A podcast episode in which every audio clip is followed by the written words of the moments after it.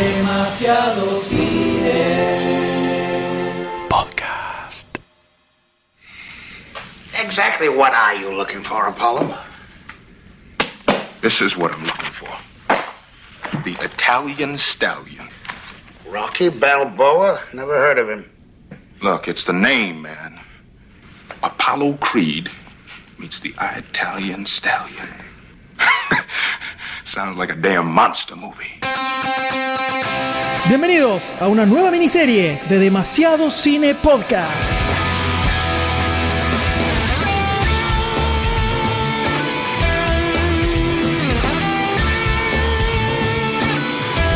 Mi nombre es M y junto a Goldstein. Sayus Doctor D. vamos a recorrer toda la saga del boxeador más famoso de la historia del cine.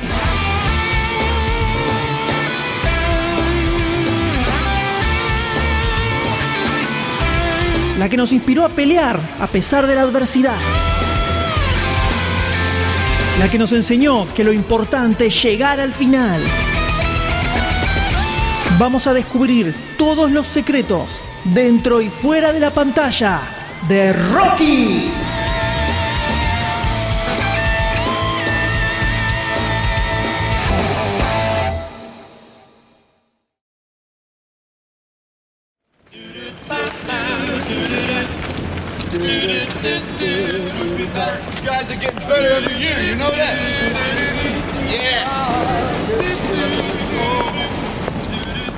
Corría el año 1975 y el señor Silvestre Stallone tenía 106 dólares en su cuenta bancaria, su esposa estaba embarazada de su primer hijo y el auto viejo que tenía había reventado y para ir a las audiciones tenía que hacer dedo para que alguien lo llevara.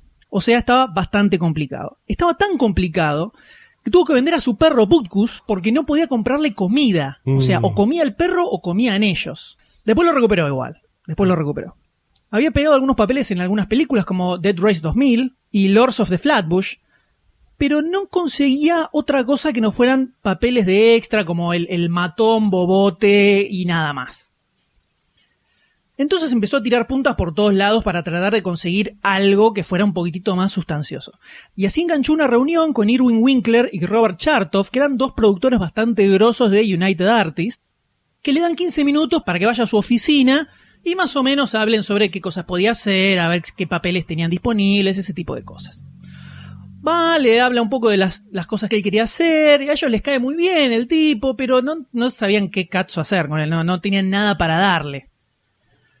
Entonces, medio que baja los brazos, nuestro amigo Sylvester se levanta, se va, pero cuando está por irse, literalmente agarrando la manija de la puerta para salir, se da media vuelta y les dice, ¿saben que yo también escribo? Tengo algunos guiones, ¿les interesaría leer algo?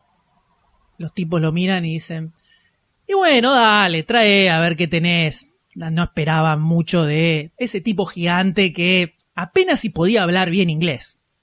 Entonces le lleva el guion de una película que se llama Paradise Alley, película que no haría hasta mucho después. Contaba la historia de un grupo de hermanos en la Nueva York de los años 30 que trataban de zafar, un poco ganarse la vida de la mejor forma, ayudando a uno de ellos que quería hacer una carrera como luchador. Los tipos lo leen, les parece copado, necesitaba un montón de, de ajustes todavía, pero la historia les gustaba y les había copado cómo escribía él. Entonces dicen, Ah, bueno, entonces se ve que la aposta de este pibe es, es escribir, no actuar. Así que le dicen, bueno, esto está bueno. Pero había un problema. En medio de la debacle económica en la que estaba, terminó vendiéndole los derechos de esa película a Universal. Y por más que trató de, de hablar con Universal y decirle, no, mirá, si me dan para hacerlo, los tipos le dijeron, no, no, el guion es nuestro, lo compramos nosotros, no te lo doy, no, jodete. Y entonces Stallone apesadumbrado completamente, diciendo, ¿cómo puede ser que tuve la oportunidad ahí y, como vino se me fue? O sea, automáticamente. Entonces le dice a estos dos muchachos, ¿saben que tengo otra idea para otra película? Es una película sobre boxeo. La historia es así, es un boxeador que quiere hacer carrera y consigue una oportunidad para el título de los pesos pesados. Los tipos dicen, "Ah, puede ser, estábamos un poco con ganas de hacer una película de boxeo, le dicen casualmente podría funcionar, así que el amigo Silvestre le dice, mira, hagamos así. Yo agarro te escribo el guion gratis de onda, se los doy, ustedes lo leen y me dicen, si les parece que va, buenísimo, hacemos la película. Pero solo hacemos la película si el protagonista soy yo. Había visto una pelea de Muhammad Ali y Chuck Webner, donde Ali estaba en el tope absoluto de su reinado boxístico, y este Webner tenía más o menos 30 a 1 las posibilidades de hacerle algo a Ali. Nadie daba un mango por él. Y sin embargo, el tipo se la bancó hasta el último round, hasta el round 15. Y ahí lo, Ali lo terminó bajando. Pero hubo un par de momentos donde le dio una buena surtida a Ali. Eso un poco lo inspiró a Stallone a decir, ¿qué pasa si contamos una historia que vaya un poco por este camino? Así que se fue a su casa y en tres días y medio se puso a escribir todo el guion en un anotadorcito con una virome barata, que era la más barata que pudo comprar porque estaba sin un mango. La escribió de corrido, era como que fluía automáticamente la historia de su mente. Agarró, se la llevó a los productores, escrita así a mano, ni siquiera le había pasado a máquina. Los tipos leyeron el guion y les encantó. Y así fue como en un tiempo récord, nuevamente rompiendo récord de escritura, esta película es una cosa excelente, reescribieron algunas partecitas para poder presentársela a United Artists eh, para que pudiera dar una luz verde un poquito más, eh, ya los conocía, que qué cambios tenían que hacer lógicos para que United Artists eh, se sintieran seducidos por el mismo. United Artists le encantó el guion, le encantó la historia, le encantó el personaje de Rocky, pero tenía bastantes condiciones para con estos dos productores. El principal desacuerdo que tenían era Stallone como protagonista. ¿Quién lo conoce? ¿Quién sos? Ya tenía un poco de fama de malandra, de maloso como actor. Se lo tenía como catalogado como un poco duranga también. Entonces decían, no, ¿te parece? Vamos a invertir plata acá. ¿Por qué no llamamos a alguien que tenga un poquitito más de porte? Alguien un poquito más conocido, como por ejemplo Robert Redford. ¿Usted lo ven a Robert Redford de Rocky? En serio. Y saltando de Stallone a Robert Redford hay como Es un abismo. Sí, es difícil. Una carita muy linda, es demasiado bello. Robert Redford le falta inclinación en el labio superior para que pueda ser Rocky. Pero Stallone estaba decidido a que él sea el protagonista. Tan decidido estaba, y tan bueno estaba el guion, que la MGM le ofreció 300 mil dólares para que se bajara de la actuación y de la interpretación de Stallone y para que entregara el libreto. Él dijo que no, claramente a esto, y siguió adelante. O sea, dijo que no a 300 lucas Verdes, hermano. solo para protagonizar su película que no tenía ni idea si iba a ser un éxito ni nada. En un momento donde el balance de su cuenta era 600 Era dólares. la nada, 106 dólares tenía. Exactamente. Es por eso que oh, es tan recordada esta, esta postura en eh, la industria hollywoodense, porque Sly se puso de culata, no entregó el libreto, no entregó las armas, y United Artists no le quedó otra más que aceptar que Sylvester Stallone protagonizara la película de Rocky 1. Pero no fue tan así, porque cuando esta gente dijo, a ver, bueno, mostrémelo un poquitito a Stallone, a ver, veamos qué hace, veamos cómo actúa. Los productores de la película le llevaron Lords of Flatbush, la proyectaron, la vieron, hermosa estuvo, pero cuando salieron, los de United Artists le dijeron, che, así me gusta, eh, además es rubio, parece de Italia del Norte, le va a quedar bien el papel. Se confundieron a Stallone con Perry King, que era un actor muy parecido a Robert Redford, o sea, los muchachos tenían la idea fija. Obsesionados. Redford, obsesionadísimos. Pero bueno, así que le dieron luz verde sin saber quién era Stallone. Cuando se dan cuenta de este error, de que no era Perry King, Stallone no es rubio y tiene los labios torcidos, sí señor.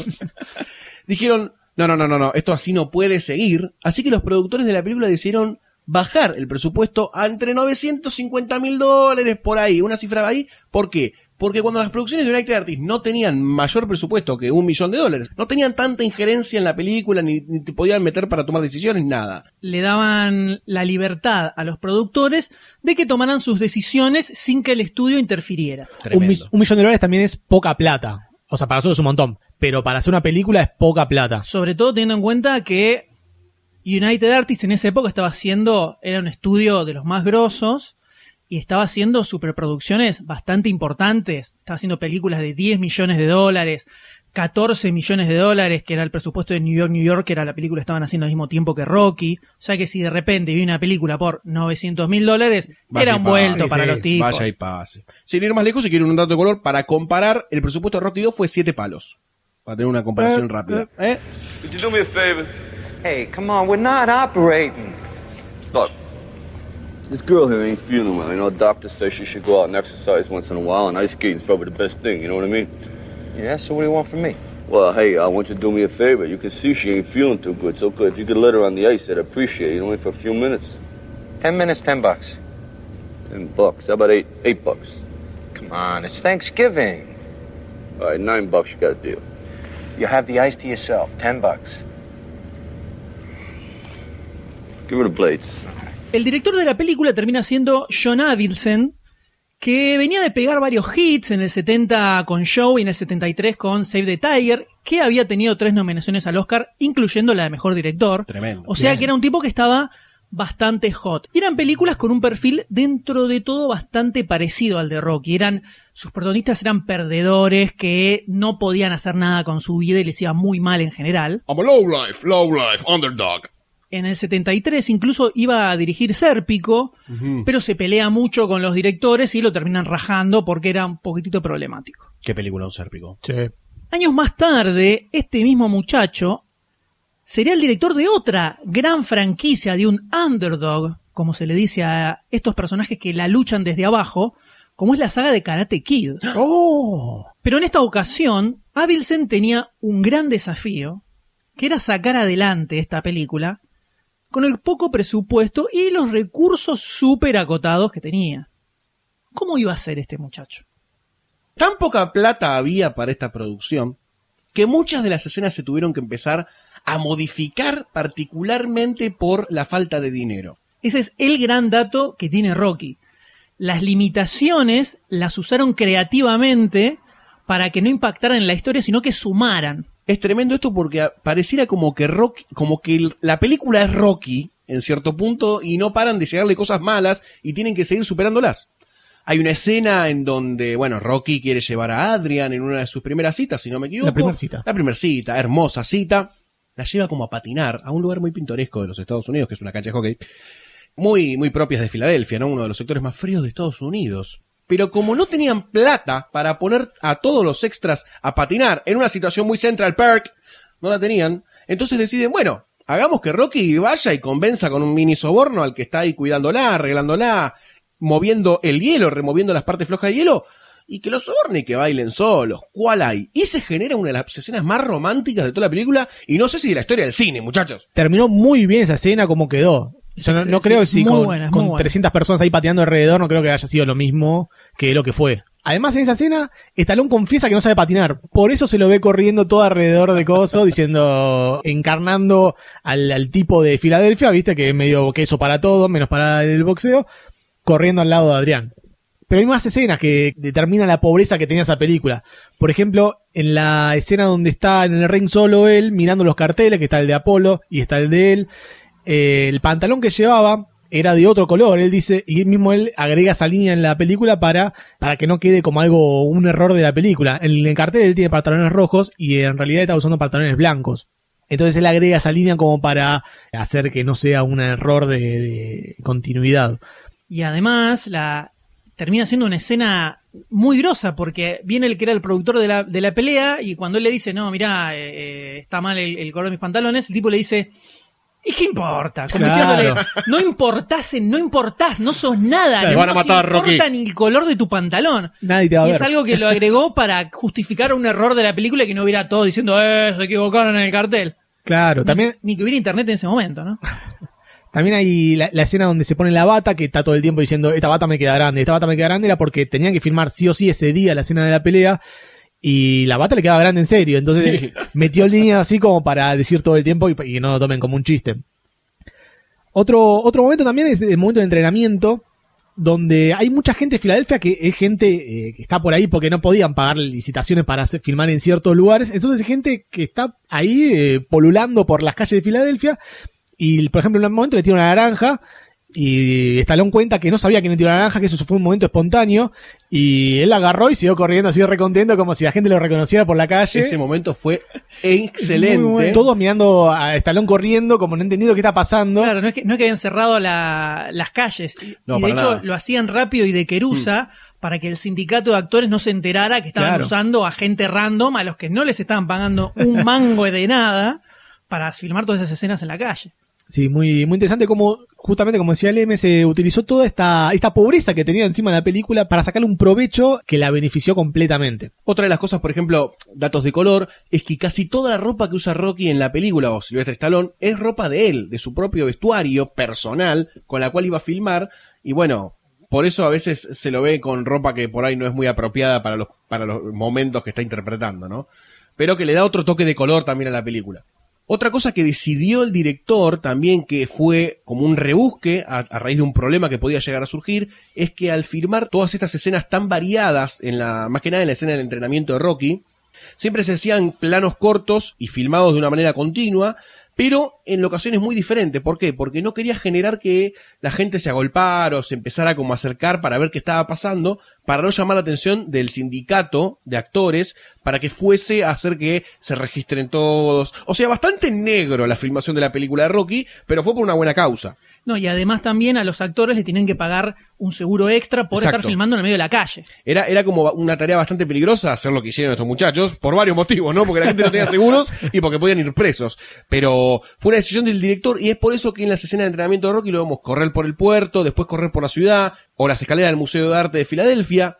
Y eso también fue pintando un poco el panorama de toda la película en cuanto a lo urbano y a la construcción de Filadelfia, porque pasa del low life al, al high town en, en, en pocos planos. Sí, y además la decisión de hacer que Rocky entrene como de madrugada, Sí. a propósito, Claro. para que haya poca gente, le da como cierta sensación de intimidad a lo que él está haciendo, que le suma muchísimo al personaje, además. De intimidad y sacrificio también, porque Sí. se lo ve a las 4 de la mañana despertándose, comiéndose 14 huevos así al, al- Sí, al hilo. mal. Horrible.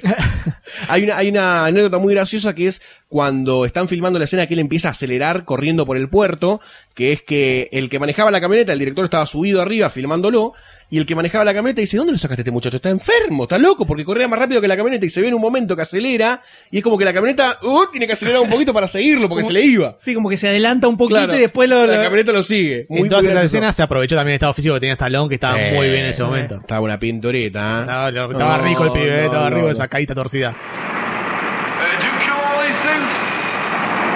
Oh, across the street. this looks like an animal morgue, you know? It's a little cold in here, ain't it? Yeah.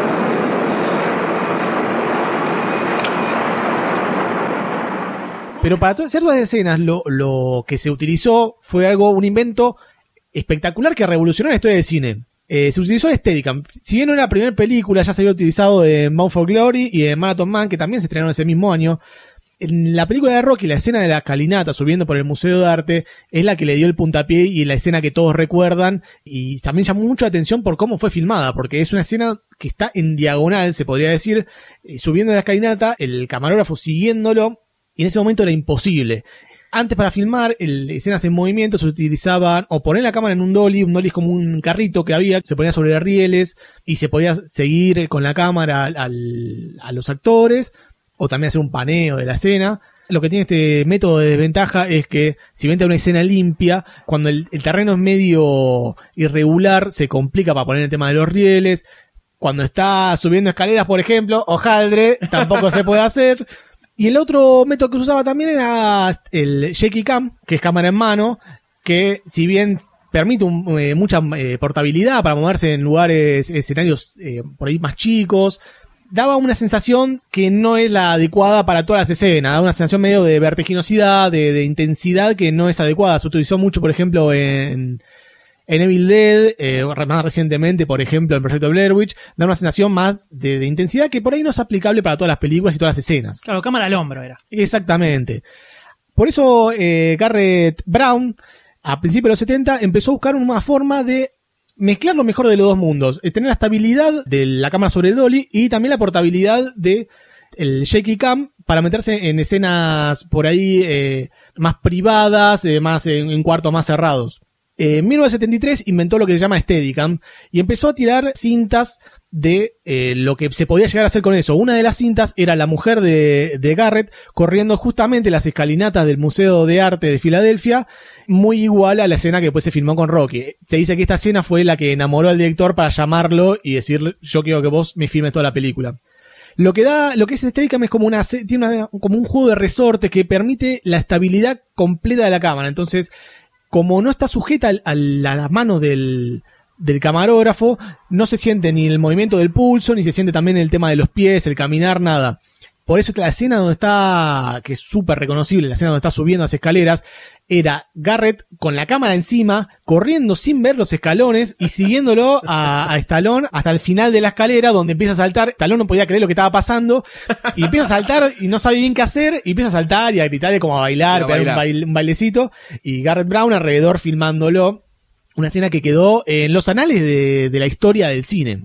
Un grosso Garrett Brown que subió las escaleras al ritmo de Stallone, Sí, sí. sosteniendo el monstruo que es una Steadicam. Si buscan, en- eh, si googlean Steadicam van a ver que, sobre todo las de los 70, eran unos aparatos enormes que te tenías que calzar arriba, Claro. pesaban kilos y Es- kilos. Stallone cuenta en, en- en parte de algunos documentales que andan dando vueltas que él cuando vio la cámara dijo, ¿qué, ¿qué es ese aparato? No sabía que era una cámara realmente cuando lo vio. Claro, porque es como un transforme. El chabón se pone un arnés, de la cintura le sale como un brazo, que ese brazo es el que tiene el juego de resorte, que sostiene la cámara, y después tenés abajo la pantalla donde mira el camarógrafo y la cámara propiamente dicha. O sea, Claro, porque tiene que ser algo portátil, por eso tiene que tener una pantalla para poder ver lo que, lo que está filmando. Exactamente. Tremendo. Justamente gracias a- al Steadicam se filmaron escenas impresionantes, por ejemplo la del frigorífico que era imposible hacer con otras técnicas, la escena del, del entrenamiento justamente como contaba Goldstein, que el director lo bajaba de una camioneta, los hacía a Stallone, hacía vas a correr acá y el chabón empezaba a correr y lo filmaban justamente con el Steadicam que era un, un mecanismo portátil. Pero acá fue cuando se dio a conocer, esta Steadicam después tuvo su momento de resplandor máximo cuando un director llamado Stanley Kubrick, no sé si lo conocen, él lo llamó, tenía un, un guion de una película, The Shining, no sé si la conocen tampoco. No me acuerdo. Me suena de algo, pero no sé bien de dónde. Y le dijo a Garrett Brown, vení pibe, quiero que uses tu Steadicam para muchas escenas de película y la escena, por ejemplo, del, del nene andando en triciclo, la escena del laberinto cuando está Jack Nicholson adentro, escapan, cuando la mujer está escapando, todas las escenas fueron filmadas con Steadicam y es como que se inventaron un montón de técnicas en ese momento que se siguen usando hasta el día de hoy. Increíble lo que hizo Garrett, Garrett Brown en la historia del cine. Ahora todas las películas lo utilizan, de hecho el shaky cam que se utiliza ahora es un steadicam que le agregan un efecto de, de movimiento para darle ese- esa sensación. Y en muchas, muchísimas películas utilizó, justamente eh, eh, porque todo tiene que ver con todo. En Star Wars, en la escena del bosque de Endor, Garrett Brown agarró la cámara de Steadicam y empezó a caminar por los bosques, eh, a una escena donde las naves iban muy rápido, lo- los, eh, los bikers, no sé, los speed bikers iban muy rápido. Entonces empezó a filmar toda esa escena y después se empezó, se aceleró, se le puso todo el, el tema de, de la pantalla azul y toda la bola, pero sin Steadicam hubiese sido imposible, por ejemplo, eso.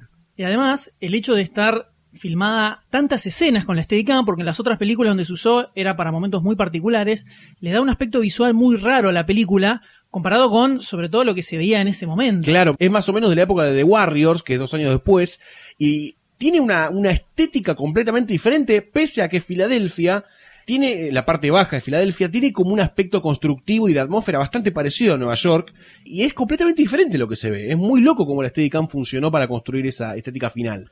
No solo eso, también en escenas eh, cerradas, por ejemplo, la, parte del frigorífico, donde la cámara se tiene que meter entre las reses colgadas, hubiera sido imposible filmar de otra manera. Y esa presencia que le daba al espectador, esa, ese sentido de omnipresencia, porque no es como el shaky cam que uno es el camarógrafo. Acá uno es la cámara, uno siente que está volando a través de las escenas y mirando lo que va pasando. ¡Wow! ¡Qué descripción de. Dr. Science!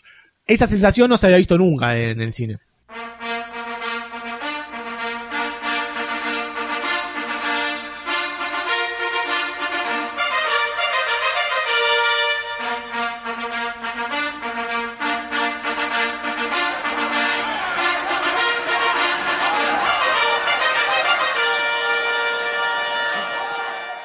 Ese poco presupuesto que tenían, ¡Oh, mi Dios! había una parte fundamental de la película, mucho más importante de lo que se imaginaban en ese momento, que era la banda de sonido.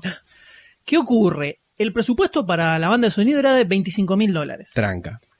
Pero esos 25 mil dólares era para todo, o sea, era para pagarle al compositor, a todos los músicos, para alquilar el estudio, para comprar las cintas donde se iba a grabar, todo, todo, todo lo que fuera música eran 25 mil Un dólares. paquetito. Entonces, todos los músicos más o menos de renombre, cuando veían ese número decían, Nope. ni loco, andá, No. andá, conseguite otro. Entonces no encontraron ningún músico. Y el director se acuerda de Bill Conti, que era un tipo con el que ya había laburado para otra película, pero que el estudio no había aceptado la música que había compuesto Conti.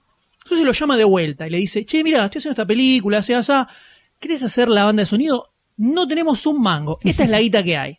Entonces Conti, que era muy joven en ese momento, recién estaba arrancando su carrera, dice, dale, dale, le damos para adelante, no hay problema.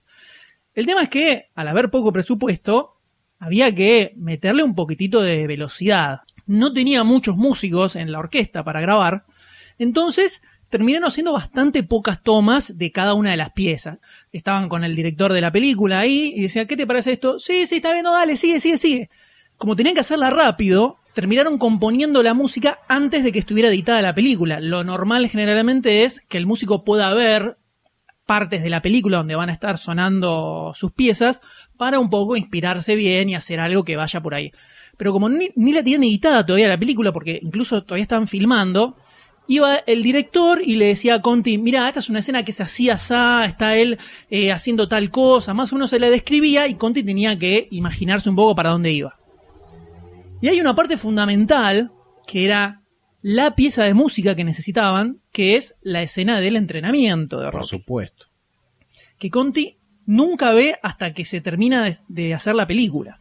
Entonces, venía el director y decía, mira, acá lo que está Rocky haciendo esto, está como eh, pegándole al coso, haciendo eh, flexiones de brazos, así, así, entonces tiene que ser como, el tema tiene que acompañar toda una serie de cortes, una edición bastante veloz de distintos momentos del entrenamiento.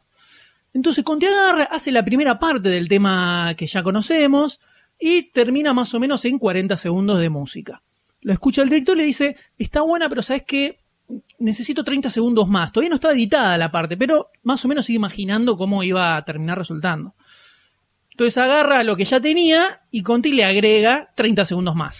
Y después el director le dice, no, pero necesito 30 más. Entonces le agrega otros 30 segundos más. Más. Y así tres veces, entonces por eso cuando escuchamos el tema, es como que Va subiendo baja, y baja. y después Creciendo. va creciendo otra vez y baja y crece de vuelta porque es como que le fue agregando secciones a medida que iba avanzando. Y cuando llegan al final, lo escuchan todo y, y el director le dice, ya que estamos, metele al- al- alguna, algo de letra, de fondo para la película. Escucha pelota, eh. Y como también, presupuesto acotado, meten a dos músicos y les hacen grabar cuatro frases. En total creo que son 20 palabras lo que dicen de letra en toda, en toda la canción. Y un par de oh, así de coro. y lo terminan editando todo y sale el tema mágico que todos conocemos. Toda la primera sesión de grabación de la música en general de la peli se hizo en tres horas. No, no, no O es increíble. grababan, lo escuchaban, decían, quedó bien, dale, listo, pasamos a la otra. Grababan, sí, sí, no, ¿qué, dale, dale, vamos a la otra. Dale, Así, va. pa, pa, pa, palo a palo. Es increíble. Y con la misma base fueron armando todos los distintos temas de la película. Por ejemplo, el pedacito que se escucha al principio de la película con los títulos es como una versión más lenta del tema del montaje de entrenamiento. Después está el tema del final de la película, que es cuando termina la película. Que grita Que todos queremos romper todo. Sí. Claro. Eso también es otra variación dentro del mismo tema. Y la banda sonora terminaron siendo cinco o seis temas, nada más, que lo fueron tirando en distintos momentos de la película. Pero se terminó convirtiendo en el 50% de Rocky, definitivamente es la banda de sonido que Sí, completamente. Te vuela la cabeza de una manera alevosa. Trascendió a la historia como las bandas, una de las bandas de sonido más recordadas de la historia del cine, Es- sin duda. Es el tema motivacional. O Del sea, mundo. Cuando tenés que sacar adelante Sí, sí, sí. y remarla en dulce de leche, en tu mente está el tema de Rocky Por y dándole, supuesto. y dándole. Además es súper reconocible, toda la gente del mundo reconoce el tema y sabe que es de, de Rocky. El tema estuvo una semana en el puesto número uno del ranking de Billboard, de la manera abismal en que la pegó. Y por supuesto, después de haber hecho la banda de sonido de Rocky, a Conti le empezaron a llover las películas una atrás de la otra para que hiciera la música de un montón de ¿Cómo. ¿Cómo enseña la vida, no? Arriesgarse a veces por 25 mil dólares. Terrible. Y así despegó la carrera. Tremendo. This is the land of opportunity, right? So Apollo Creed on January 1st gives a local underdog fighter an opportunity. A snow white underdog, and I'm going to put his face on this poster with me. And I'll tell you why. Because I'm sentimental. And a lot of other people in this country are just as sentimental, and there's nothing they'd like better than to see Apollo Creed give a local Philadelphia boy a shot at the greatest title in the world on this country's biggest birthday. Now that's the way I see it. And that's the way it's gonna be. Apollo, I like it. It's very American. No, Jurgens. It's very smart. Entre todos los problemas que tuvo Rocky 1 para su producción, para elegir los, los- directores, para todo un quilombo fue, todo un quilombo, el cast no se podía quedar atrás. Luego de definir a los directores y editores y un par de cosas más, quedaba un gran problema, que era definir el antagónico de Rocky como personaje pseudo principal de la película o en la que se basaría mucho de la construcción de pelea de Rocky. Esto tenía que tener como aires de némesis y de campeón reinante, pero no tenía que convertirse completamente en un villano. Esto era un gran trabajo para el que iba a terminar siendo el actor que lo interpretara y el director también a iba a ser un trabajo en conjunto muy importante. Para Apolo se buscaba un boxeador real. Se pensó en Kai Norton al principio, que estaba bastante vigente en esa época, pero era muy grande. Era tan grande que el director dijo, mira, es un poco desproporcionado poner a, Ka- a Kai Norton al lado de Rocky y es como medio rara la comparación. Además, Sly dijo que le podía ver las venas a través de la camisa y eso lo, lo- lo desorientaba un poquitito. Luego se pensó en un ex campeón de pesos pesados, George Fraser, que aparece en la película hacia el final para saludar a los boxeadores. Pero luego de intercambiar un par de golpes con Silvestre Stallone, Sly o Silvestre, como yo quiero decirle argentinísticamente, se dio cuenta que él empezó a sangrar un poquito la cara porque le entraron un par de golpes y le rompió un poquitito la ceja y dijo, mejor me bajo acá porque no quiero morir tampoco filmando Rocky. No da. Así que siguieron con el cast, pasaron docenas de actores, deportistas y demás, es porque no, no, no querían un actor tampoco, no era necesario que fuese un actor, así que dentro del perfil que buscaban que sea un afroamericano, buscaban actores, deportistas, lo que sea, hasta que en una de esas entra en el estudio Carl Weathers. Tenía un porte bastante importante, estaba en un muy, muy buen momento, era un exjugador de fútbol americano. Se lo presentan a los productores, a los editores y al escritor, a Stallone. Entonces el chabón, Carl Weathers, empezó a intercambiar un par de líneas con Silvestre Stallone. Le dio su nombre entero para que esto tenga más punch. Eh, lo disculpó por su mala presentación, asegurando que con un actor de verdad, él lo, lo, lo podría haber hecho mejor, ¿no? Entonces, ante ese momento, Stallone sonrió y dijo, mirá, el que va a interpretar a Rocky soy yo. Gil. Carl Weathers no lo podía creer, pero eso fue lo que Stallone lo hizo decidir que este muchacho tenía que ser el Apollo Creed de la película. Ahí Carl Weathers dice, no importa, piba, vas a mejorar después. y se va. Ahí fue cuando Sylvester le dijo que eh, era pomposo, engreído y hermoso, así que él tiene que ser Apollo Creed. El personaje de Apolo es un personaje raro porque genera dos sentimientos, como de un tipo que queda la posibilidad, si bien es todo muy propaganda y muy publicidad para él mismo, queda la posibilidad a un don nadie de pelear con, con él mismo, que es el campeón supremo de, de- de boxeo. No solo eso, sino que también el chabón aparece vestido de, George Washington en una representación muy rara que hace para el final de película. Es como que es el patriota número uno de Estados Unidos. Eso por un lado. Por el otro lado, genera una sensación de bronca por lo, dejado que es en comparación con Rocky. Se ve en escena donde Rocky está entrenando a morir, mientras por el otro lado tenemos a Apolo preocupándose por eh, y pagarle a este y avisarle a este que voy a salir y arreglando temas de publicidad. Genera esas dos posiciones, pero como decía Goldstein, nunca se convierte en un villano villano. Nunca te genera la bronca de decir hay que romper la cara a este tipo porque es un hijo de puta. Sino te genera como una sensación media dual, pero nunca de odio. Es como que siempre te, te va diciendo como que es alguien más en la escena del box, su- es el supercampeón, todo lo que vos quieras de los pesos pesados, pero no termina de ser tampoco desagradable en algunas cosas que plantea o que dice, como esto de busquemos a alguien desconocido, demos una oportunidad, obviamente siempre sacando rédito, Claro. ¿no? Pero es como que te lleva constantemente con esa dualidad vos decís, para, Apollo Creed, ok, es el campeón, pero es otro boxeador. Rocky está en su posición de low life, underdog, southpaw, todo lo que vos quieras, pero Apollo Creed la tiene clara también como, como ente del box. Sí, sobre todo a mí lo que, lo que me pasa mirando al personaje de Apolo es que funciona perfecto como el contrapunto de Rocky. O sea, Sí. porque es como boxeador y, y desde su personalidad es el opuesto total, sin ser malvado, pero es un tipo al que no le importa tanto el hecho de triunfar ni nada, ya sabe que es el ganador, ya sabe que va a ganar, es un trámite lo que está haciendo, incluso funciona muy bien los momentos en los que el entrenador de él está viendo a Rocky en- en- entrenar con las pegándole a las carnes en la Sí. televisión y le dice, che, Apolo, ¿por qué no venís y mirás un poquito lo que está haciendo este pibe? Y Apolo le dice, salí, no me joda, que, que joder. ya está, ya no hinché, que estoy arreglando tema de publicidad. Pero, como dice Sayus, hay cierta bondad, entre comillas, en Apolo por el hecho de darle una oportunidad a un desconocido, que lo elige por el nombre nada más. sí. Agarra un Por el- por el seudónimo. Por el seudónimo. Agarra un cuadernito y dice, eh, eh, Italian Stallion. Ah, queda, suena bien. Vamos con este, vamos con este. Ni siquiera ve cómo pelea. Además dice, eh, un descubridor de América fue italiano, así que démosle una oportunidad por eso. cuando lo vemos aparecer en la pelea final, es gigante el tipo. Sí, Al lado de grande. Es Stallone, enorme. que Stallone tenía eh, estado físico muy grosso, pero no estaba ultra marcado como lo conoceríamos después. Exacto. Tenía un, un físico de ser humano normal, muy bien laburado. Y aparece Carl Weathers, que estaba súper empapotado, venoso, gigante. Hermosa descripción. Sí.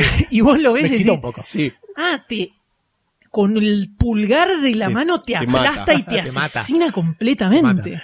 Sí, mal. Otra po- contraposición que hay entre el personaje de Rocky con el de Apolo es cuando el tema que está dando de la, la conferencia de prensa, donde Rocky siempre muy humilde, responde todo como Sí. de la verdad y el otro como que quiere pincharlo, ¿viste? Y, y bardear un poco. Y Rocky siempre en su lugar como, sí, está todo bien, vamos a pelear, qué sé yo, gracias por la oportunidad. gonna fight, Apollo. Y lo más grosso que, que saca Carl Weathers para el personaje es la pomposidad que tiene, que es un súper creído, que la tiene clara, y es el campeón, y, y cómo se muestra, es como que tiene... Es un eh, pimp de Harlem, parece, por momentos. Es como que tiene una carisma, el chabón pelea una carisma en, eh, en el personaje, que lo comparas con todos los otros personajes que hay en esta película, absolutamente todos, y contrasta demasiado. Sí. Y eso le queda perfecto para ser el, el, co- el contrincante de Rocky. Completamente. O sea, es imposible imaginarse otro actor que no sea Carl Weathers en este, en este papel. Sí, y hay algo que lo pinta medio también como actor a Carl Weathers en la película, que fue una situación que tuvo con el director que cuando leyó que tenía que hacer la escena final como George Washington y después como el tío Sam, Carl Weathers le dijo al director, mirá, con, con esta escena me siento un poco incómodo, es como un poco racista. O sea, es racista para el lado de los blancos. No sé si se, si se entiende, porque estaba George Washington tirando dólares, haciendo una representación de lo que hacía George Washington en su época. Después como el tío Sam, algo medio, medio picante para la época también. Y el director le dice a Carl Weathers, mirá, filmémosla, la escena. Si vos no te gusta, la sacamos y te hacemos entrar normalmente como un campeón afroamericano. Bueno, dale. La hicieron, la filmaron, la vieron ahí abajo del ring, antes de filmar la otra parte, y dijeron, no, dejala, que es la mejor escena de toda la película, le dijo. Así que fueron para adelante con esa escena que fue muy descolocada, pero siguió con la construcción de Apollo Creed como alguien eh, showman también Sí. dentro del box, que es algo que vendría después quizás en la industria del boxeo norteamericana más que nada. Esto de el, el hype previo, el boludeo previo, no había tanto eso en esa época. Sí, igual el personaje de Apolo estaba muy basado en Mohamed Ali, Sí. Que era muy showman. Sí. El tipo era, era de arrancar una pelea y decir, a este lo volteo en dos rounds. En las conferencias de prensa así decía cualquier cosa, porque el tipo sabía que era el, el más capo de todos. Eh, entonces, hay varias cositas que salen de Mohamed Ali, obviamente extremizadas totalmente Sí, en Apolo. Did you fight last night? Yeah. Did you win? Yeah, one KO in a second. Yeah, who'd you fight? Spider Rico. He's a bum. You think everybody I fight is a bum? Well, ain't they? You got heart, but you fight like a goddamn ape. Nothing special about you. You never got your nose busted. Well, leave it that way. Now shoot pretty and what's left of your mind. You know, Mick, I think I'm gonna go take a steam. You know why? Because I did real good last night and you should have seen me. Big deal. You should have seen me too. Hey, kid. You ever think about retiring? No. You think about it. Este papel del que vamos a hablar es crucial para la película y para el desarrollo de Rocky como Rocky. Era un papel que ya estaba definido para ser interpretado por Lee Jacob, que era un actorazo de la época. Stallone, los productores, los editores, todos estaban contentos y apoyaban esta decisión, ¿no? Obviamente. Pero en la primera filmación, cuando iban a hacer una de las escenas, le dijeron, bueno, abrí el guion en la página 17 y leete estas líneas. Lee Jacob lo mira al director y dice, pero yo no leo. Así de corta se la dijo al director. Stallone, el director, se miraron y dijeron, eh, ¿cómo puede ser que no leas? No, yo no leo, yo interpreto. era como que el tipo tenía una estructura de trabajo un poco diferente ¿eh? para la época, porque estaba acostumbrado de 60, 50 años de actuar siempre así, que era sin leer los guiones, y era como que iban guiando y guionando verbalmente al tipo, y el tipo interpretaba. Era un grosso de la época, Sí. pero tenía su forma de trabajo. Pero era bastante difícil que se fuese del guion, más que nada de Rocky, y Stallone era bastante obsesivo con respecto a eso, más allá de dejar algunas improvisaciones, pero no. Y Lee Jacob dijo, sorry, what, y agarró la, agarró, miró la puerta y se fue a la mierda, sin antes decirle a Sylvester Stallone, si pudiese escribir como vos, no hubiese sido actor. Y se fue el muchacho. Entonces le dejó un agujero existencial a toda la gente en la producción de Rocky 1 y volvieron a cero. Pasaron por varios otros actores para interpretar este papel, pero no convencían. Hasta que llegó Burgess Meredith para interpretar a Mickey. Burgess no tenía problema en audicionar ni leer, era recontra gaucho el viejo. Y además improvisaba un montón de líneas que terminaron de construir a Mickey como personaje, que Stallone no tenía idea que eso iba a surgir, y le terminó de dar el perfil que él necesitaba para crear a Rocky. Por ejemplo, hay una escena en donde él le pregunta, che, Rocky, ¿pensaste algún día en retirarte? Lo agarró tan de improviso que se dio vuelta, se quedó callado, dijo, eh, no. Ajá, se cagaron de risa y siguieron la escena. Pero eso no estaba guionado y eso le encantó a Rocky. Y a partir de esa escena dijo, que es una de las primeras en donde aparece Mickey, le dice, por favor, hazlo en toda la película. Esto, si ves que en algún momento tenés que meter alguna línea, metela. Toda la impronta del, del entrenador ex leyenda, agujereado por todos lados y hecho mierda, con aires de vieja epicidad, pero muy consciente de los problemas que trae ser boxeador, y siendo una voz motivacional para Rocky y de conciencia, fueron todas creadas por él. Así que este es Mickey. Es como el Obi-Wan Kenobi, Ah, sí, claramente, de Rocky, antes de que existiera Obi-Wan Kenobi. es, es muy loco cómo creó el prototipo de el sabio, entre comillas, que le pasa su conocimiento al nuevo que entra, Al Padawan. pero con esa onda medio de... Agresiva. Agresiva, Sí. claro, de el tipo que está dado vuelta de la vida, pero que es un grosso. Es casi, o sea, vos ves a Mickey en, en esta película, y sobre todo en Rocky 2, y es como el samurái viejo, que vos lo ves y decís, no das ni dos mangos, pero agarra y da vuelta la muñeca y te tira por el aire. Como Yoda en Ese- episodio 2. Claro, ese Es como el Yoda- señor Miyagi, pero violento. Totalmente, pero son todos, son todos eh, prototipos de personajes que nacieron de acá. Sí, Nacieron de, del Mickey de Rocky. Toda esa impronta de, de entrenador enojado se la puso él. Nadie se la nadie le dijo tenés que ser un entrenador enojado. Él cuando empezó a leer las líneas medio ronco, medio como gritando. Así con la, hablando de Sí. cote, ¿viste? Además es la voz más ronca que Stallone, ¿viste? Todos son todos deformes para hablar de esta película. Y le dijeron, bueno, seguí, dale, dale, ya está. Ese es Mickey. Ese es Mickey, fue pura interpretación de él. Además de gritar, escupe todo el tiempo y ves como escupe y sale, salta la saliva para todos lados cada vez que habla. así. Si es una persona que podrías cruzar en cualquier lado, eh, en cualquier momento de la vida, podrías cruzar con una persona como Mickey, por la demencia que tiene el chabón. También eh, lo que fue, fue catalizador para uno de los momentos donde él se encuentra con Stallone, en la casa de Stallone, y Stallone improvisa toda una escena, que es cuando le, le tira toda la posta a Mickey, Mickey se da medio cabizbajo, y Stallone sale del baño y empieza a gritar y se escucha por todo el, el barrio como es el, el gri- el grito de Rocky. Y toda esa escena fue improvisada por Stallone y eh, muy bien acompañada también por, por Burgess. Esa es una de las escenas que para mí, eh, yo no la tenía en el recuerdo ni en pedo, No, pero para la película, para la construcción de Rocky, del entrenador y de todo lo que, lo que siguió, es esencial y es re fuerte. Porque además nunca te ves venir. Primero que Silvestre Stallone va a reaccionar así. Segundo, Mickey como tratando de contarle y, y- y concientizarlo de todo lo que se viene, si lo decide, por qué sí, por qué no, un montón de consejos que le tira que están buenísimos porque es de una posición más encarnizada. Por ejemplo, cuando le dice Mickey a Stallone que cuando boxeó joven le decía como tené cuidado porque acá pasan un montón de cosas. Uno de los boxeadores que peleaba contra él se había puesto un clavo en el pulgar y le agujereó toda la cara y él escupía saliva a través de los agujeros. Y la cuenta tan bien, la relata tan bien que vos te imaginás toda esa escena en la mente y le buscás los agujeros al tipo en ese momento.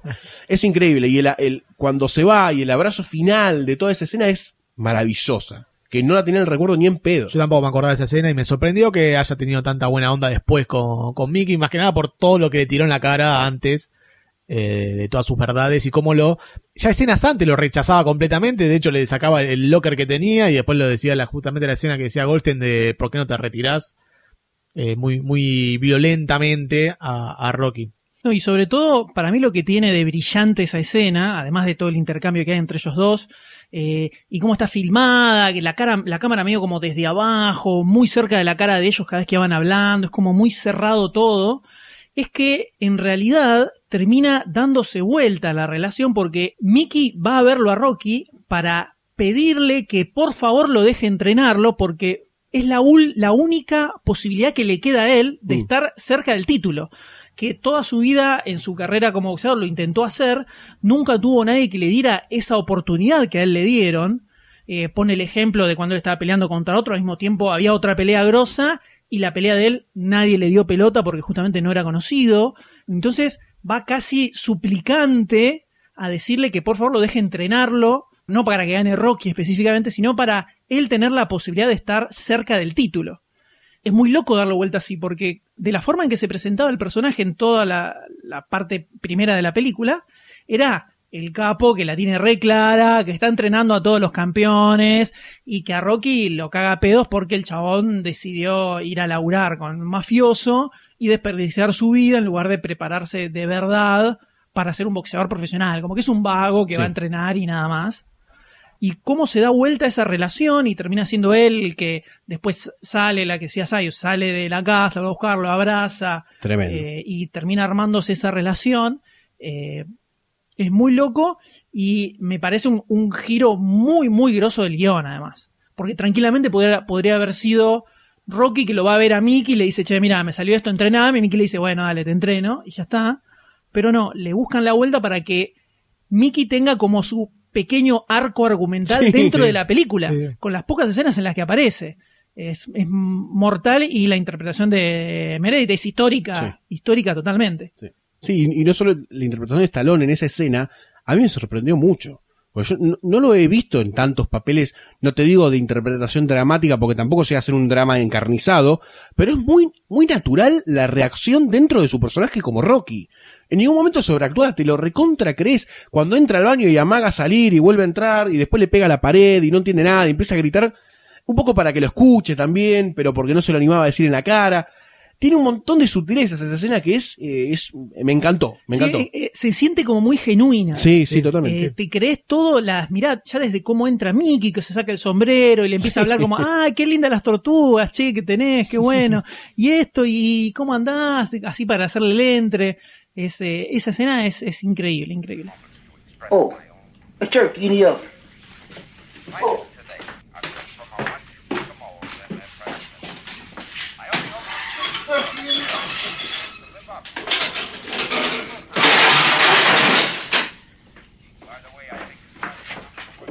You want the bird? Go in the alley and eat the bird. Oh, boy. I want you out of here. Get out of the house. Go enjoy your freaking life.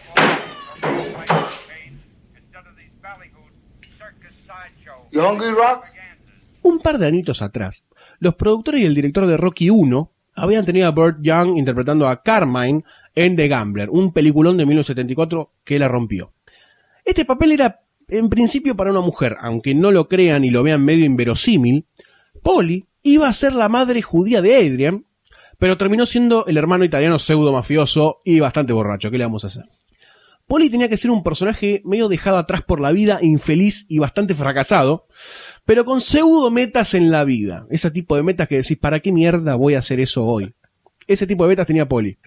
Y un poco Burt Young tenía esa, esa forma de ser en la vida, la forma de hablar, la forma de caminar y mirar. Así que cayó como anillo al dedo a este personaje. Para que se den una idea de cómo actuaba y cómo se comportaba en el set Burt Young, para que se den cuenta que es bastante como Polly, hay una escena de él entrando en Navidad, en víspera de Navidad, a la casa medio borracho, pero como esto todo se filmaba en Filadelfia en sets al aire libre, pasaba un borracho real por esa, por ese lugar, y le dijo a Burt Young, ¿sabes qué? La estás haciendo como el orto esta escena. Le mostró cómo la tenía que hacer, y Burt Young la imitó a la perfección la escena, así que se puede decir que un borracho caucheó a Burt Young en la escena de la entrada borracho a la casa. Así que luego de un cago fuerte de risa, lo hizo y quedó como anillo al dedo esa escena. Qué personaje, Poli, ¿no? Qué personaje Horrible.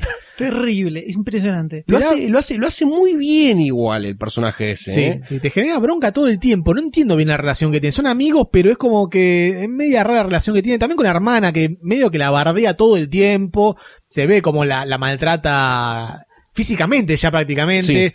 La hermana tiene también unos temitas así medio sociales Difíciles. importantes. Y el chabón como que todo el tiempo la está basureando y basureando y basureando. Te da bronca, es un personaje que te da mucha bronca, que tranquilamente podría ser un villano de una película. Y acá está presentado como el, el- el amigo, el sidekick de, de Rocky, medio raro, medio una relación extraña que tienen los dos. Sí, No igual, bien. igual Polly entra como en el contexto este de personajes que se manejan como en una subcapa social, porque el estrato social que trata eh, en Filadelfia no es ni, ni clase media, es como clase media tirando para abajo y que se la rebusca. Rocky se la rebusca, es mucho más de clase media para abajo. Eh, entonces, dentro de este contexto, a Polly te lo crees, a la hermana como media reprimida por culpa de Polly, también te lo crees porque es por culpa de Polly por vivir con el hermano, que, que es borracho, ella lo tiene que cuidar. Es como todo que va por ahí. Y dentro de todo este contexto de mierda, mismo al personaje de Rocky, que ya lo vamos a tocar, es como medio... Te lo terminas creyendo, es verosímil. Y es por eso que, yo creo que a Polly no lo terminas de odiar. Porque lo detectás como un, personaje que interpreta a alguien con falencias en serio, que no las puede evitar, que tampoco trata de pelear contra eso, que tiene una meta bastante clara en la película, que el resto le importa pero a su manera. Entonces es como que te lo terminas creyendo a Polly, y me parece que eso es por la interpretación del tipo este que está como en el límite justo entre lo odio y lo perdono, como, como por ahí, siempre por esa penumbra camina Bert Young.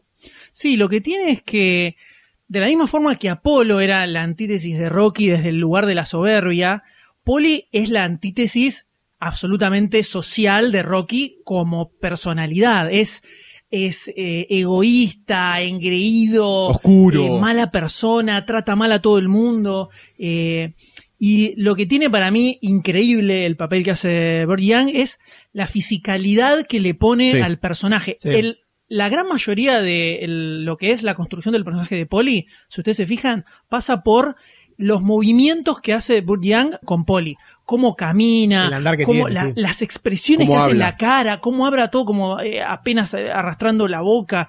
Es como el Tano bruto de las, del sector de inmigrantes de Estados Unidos. Sí, es eh, totalmente desganado de la vida, no le importa nada. Y lo que tiene, eh, la razón por la cual, la realidad es que lo odias bastante al personaje en general, pero tiene algunos momentos donde te termina, se te pasa al otro lado, te termina dando lástima. Claro. Sí. Entonces, por eso no terminás de querer que lo pise un camión. Completamente. Es, como que te crees su Claro, desgracia. Pero ¿sabes qué es? Es una especie de Isidoro Cañones de ultratumba, digamos, ¿no? De, de él, el estrato social más bajo que puede existir, queriendo aventajar todo el tiempo de la mayor forma que fuera. Cuando le dice a Rocky, Sí. che, no puedo usar un toque tu nombre, para sacar unos mangos, nada más. Bueno, dale, dale. Y le vende la publicidad de la carnicería, ¿viste? Y de repente al final aparece todo empilchado, con una minusa al Con una lado. trola, con una trola. Porque le dice, me salió 250. No, no. Le dice, me salió 200 y la mina lo corrige y le dice 250. muy buena escena. Muy buen detalle. Eh, entonces, es, es aspiracionalmente y de lo que busca en su vida, es lo totalmente Sí. opuesto a lo que Rocky quiere para él. Además, él quiere el trabajo de Rocky Claro, que Rocky no quiere. Claro, eso me, eso me voy a decir, que él quiere entrar en la mafia y Rocky quiere alejarse de la mafia. Y todo el tiempo está insistiendo, che, hablale a Gaso de mí, contale que estoy acá, contale si tiene un laburito para mí. Es como que Rocky es bueno por ese lado, es un tipo bonachón, y este es medio hijo de puta y le, y le gustaría gusta. ser más hijo de puta todavía. Sí, y muy loco cómo se lo fuma también a Poli todo el tiempo, en gran parte porque le gusta la hermana y Sí. bueno, tiene que hacer un poco el entre por ahí. Sí. Aunque después está la escena donde le termina poniendo los puntos, que Sí. se ve un poco como el, el drama de Polly de sentirse fracasado totalmente en la vida, de que nunca se pudo casar, nunca pudo tener una familia, nunca pudo hacer nada, le echa la culpa a la hermana de eso y se da toda esa, toda esa escena que es mítica también, se ha usado como, como meme en, en YouTube un montón para ponerle diálogo de cualquier cosa, de entrar gritando y rompiendo todo. Y tiene eso que lo más loco es que se mantiene exactamente igual a lo largo de toda la saga de Rocky. O sea, no existe, salvo pequeñísimos momentos, nunca vemos a Polly como el, que un momento diga. Se redima. Bueno, ya está, Claro. ahora voy a ser bueno, no voy a ser ventajero. No, no, siempre es igual, eso es impresionante. Sí, a mí Polly además, en una de las escenas que también más me gustó, que es un poco sutil y es una de las primeras, que es cuando están por festejar Día de Acción de Gracias, se nota una desesperación por Polly de enganchar a Rocky y a Adrian, que entendés un poco después, y aparece esta escena con el pavo, que, que le chupa un huevo lo que estaba haciendo la hermana, le agarra el pavo, se lo tira afuera, le dice, anda, ahora no tenés comida para hacer ni para cuidar, salí, por Dios, salí de esta casa. Esa escena me pareció magistral porque en muy poquito tiempo te describe la relación que tienen ellos dos de acá a in eternum. Y me parece muy gracioso. No, y lo, lo más increíble que tiene esa escena es que antes de tirar el pavo, le arranca Sí, la pata, sí, se, se la queda. comiendo y dice, Rocky, ¿no querés un poco? Bueno, eso, eso es Muy bruto, increíble. muy. Como construcción de personaje, ese momento es mortal. Excelente. El siguiente papel era clave en la película y para el crecimiento de uno de los arcos argumentales más importantes en toda la franquicia de Rocky. Y dentro de poco tiempo se iban a entrar los productores, el director, que iban a venir más problemas.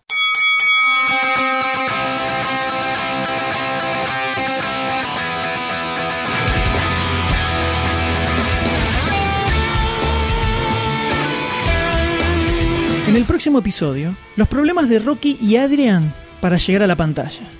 Una pelea nunca antes vista en el cine y cómo la película en la que nadie creía rompe todo.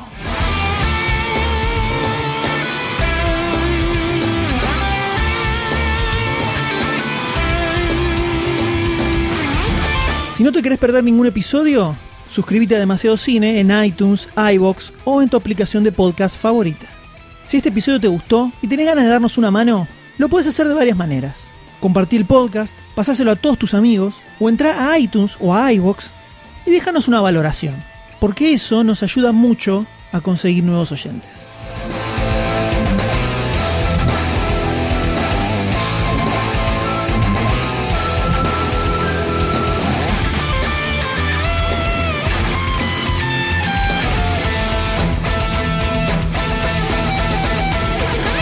Demasiado Cine forma parte de Lunfa, un lugar en el que vas a encontrar un montón de podcasts increíbles. Podés escucharlos entrando a lunfa.fm y entérate de los nuevos lanzamientos buscando Lunfa FM en Instagram, Twitter y Facebook. De esa forma vas a encontrar cosas como Supercast, un podcast sobre superhéroes, donde en el último episodio repasamos los hitos más importantes en la historia de Daredevil. Nadie sabía muy bien qué hacer con Daredevil. Y las ventas caen cada vez más y más. Y por esas épocas, hace unos meses ya que un joven dibujante estaba trabajando en Marvel y le tocan dos numeritos de Spectacular Spider-Man, donde dibuja un team up con Daredevil. Siempre le había gustado como personaje y cuando lo dibuja ahí es como que se le reavivan un poco las ganas de encararlo. Así que empieza a hacer lobby para ir a dibujar la serie habla con distintos editores y como no había un dibujante fijo en ese momento, dijeron, y bueno, si quiere agarrar este muerto, que lo agarre, ya está, no importa nada. Y así, en el número 158 de mayo del 79, llega alguien que va a hacer renacer a Daredevil, literalmente, va a marcar una época va a ser parte de un momento bisagra en el mainstream yankee, que es el señor Frank Miller. Si querés saber cómo sigue, búscalo en lunfa.fm.